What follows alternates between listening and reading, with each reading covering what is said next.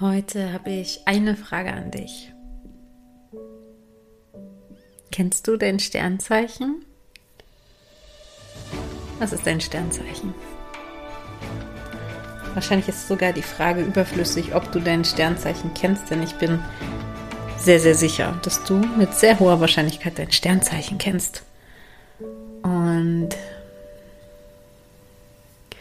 vielleicht kennst du ja sogar noch deinen Aszendenten und vielleicht deine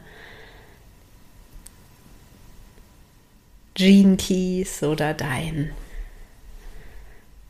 Astro-Chart, dein Human Design, deine Geburtszahl, dein was fällt mir noch ein? Deine Elemente aufgrund deines Geburtstags. Dein chinesisches Horoskop, natürlich. Vielleicht kennst du das, vielleicht kennst du einiges davon. Mit Sicherheit kennst du einiges davon über dich.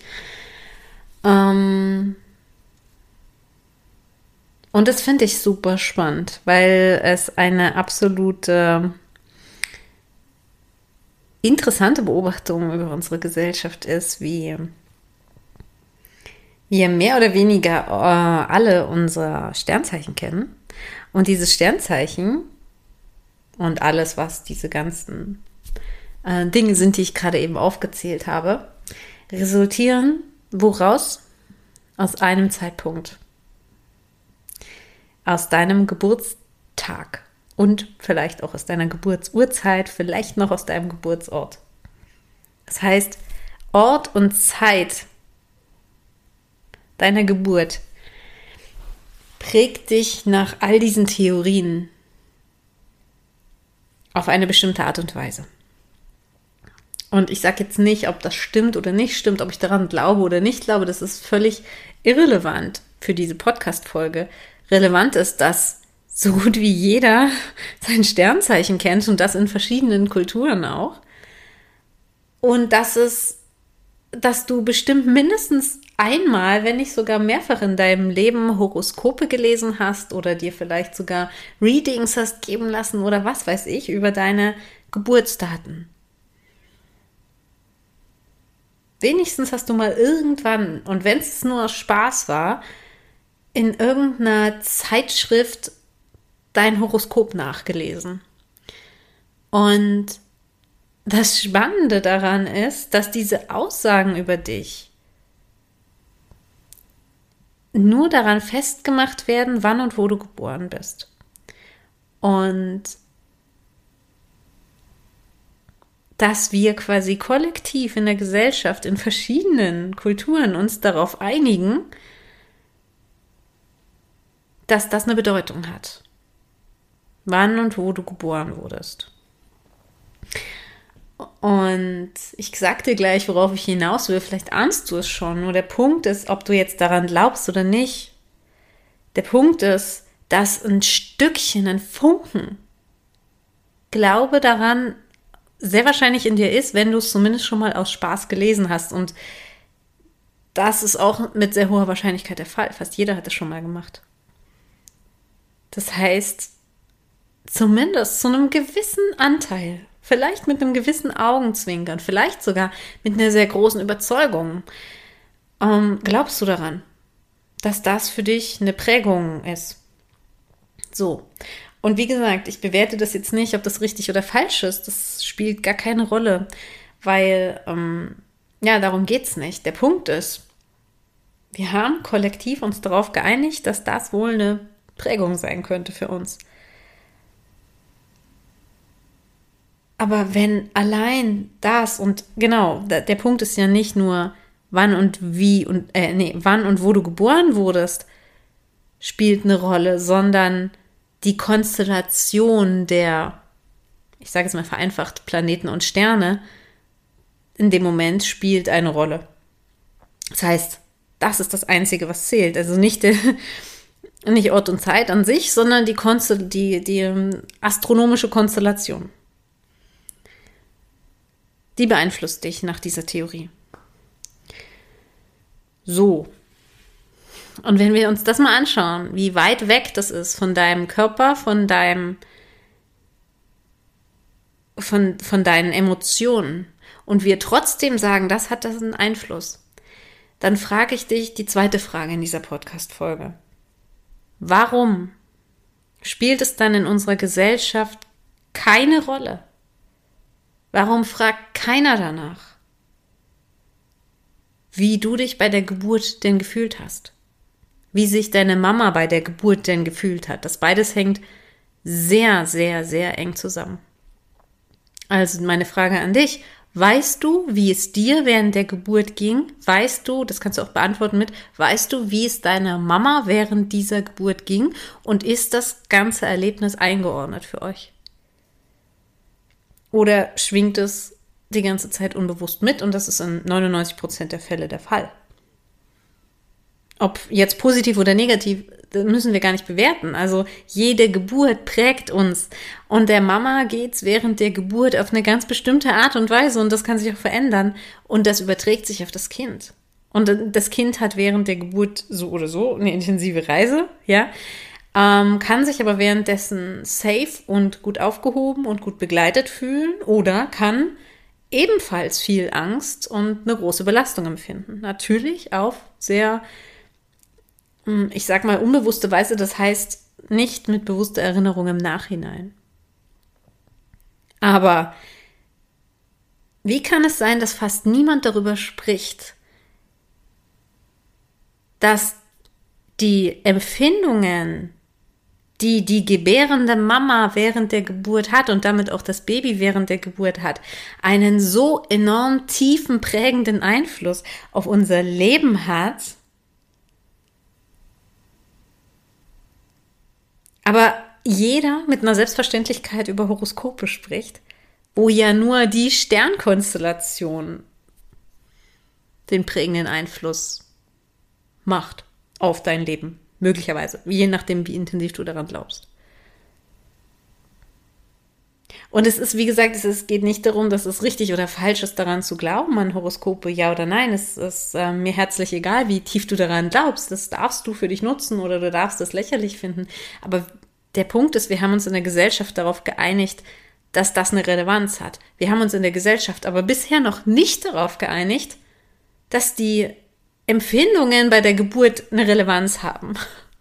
Wie abstrus ist das? Denn die Empfindungen der Mama, unsere Gefühle und unser körperliches Wohlergehen sind ja wohl sehr viel näher an, an, uns dran als irgendwelche Planeten und Sterne.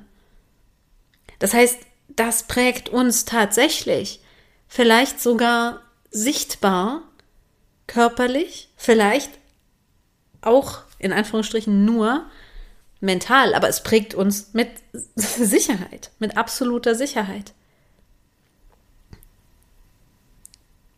Uns als geborenes Baby und unsere Mama. Und je nachdem, wie es für unsere Mama dann auch quasi eingeordnet ist, wird sie das weiter mittragen. Wenn es für die Mama weiterhin immer ein Problem ist, dann wird das weiterhin als Problem mitgenommen. Und darüber spricht außer mir nicht so viele, sprechen nicht so viele Menschen. Und deswegen diese Podcast-Folge einfach nur mal, um es dir bewusst zu machen. Wenn du eine Geburt erlebt hast oder jemanden kennst, der eine Geburt erlebt hat, die nicht so ideal lief, und es ist mit sehr hoher Wahrscheinlichkeit der Fall, dann frag dich doch mal, was das mit dieser Person gemacht haben könnte, was das mit dir gemacht haben könnte und ob es sich nicht lohnt, dass diese Prägung eine schöne sein kann.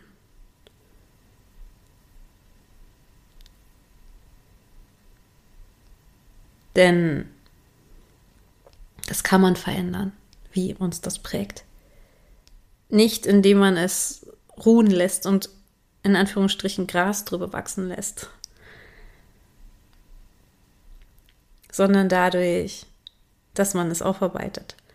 Und ich hatte heute ein Gespräch auch mit einer wunderbaren Frau, wo wir uns darüber ausgetauscht haben und auch nochmal den Punkt besprochen haben, ja, in einem Beratungsgespräch.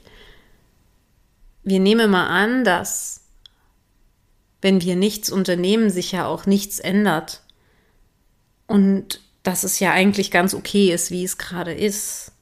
Vielleicht. Und dann denken wir, es lohnt sich gar nicht, irgendwas zu unternehmen. Aber es stimmt nicht, dass sich nichts verändert, wenn wir nichts unternehmen. Sondern alles, was wir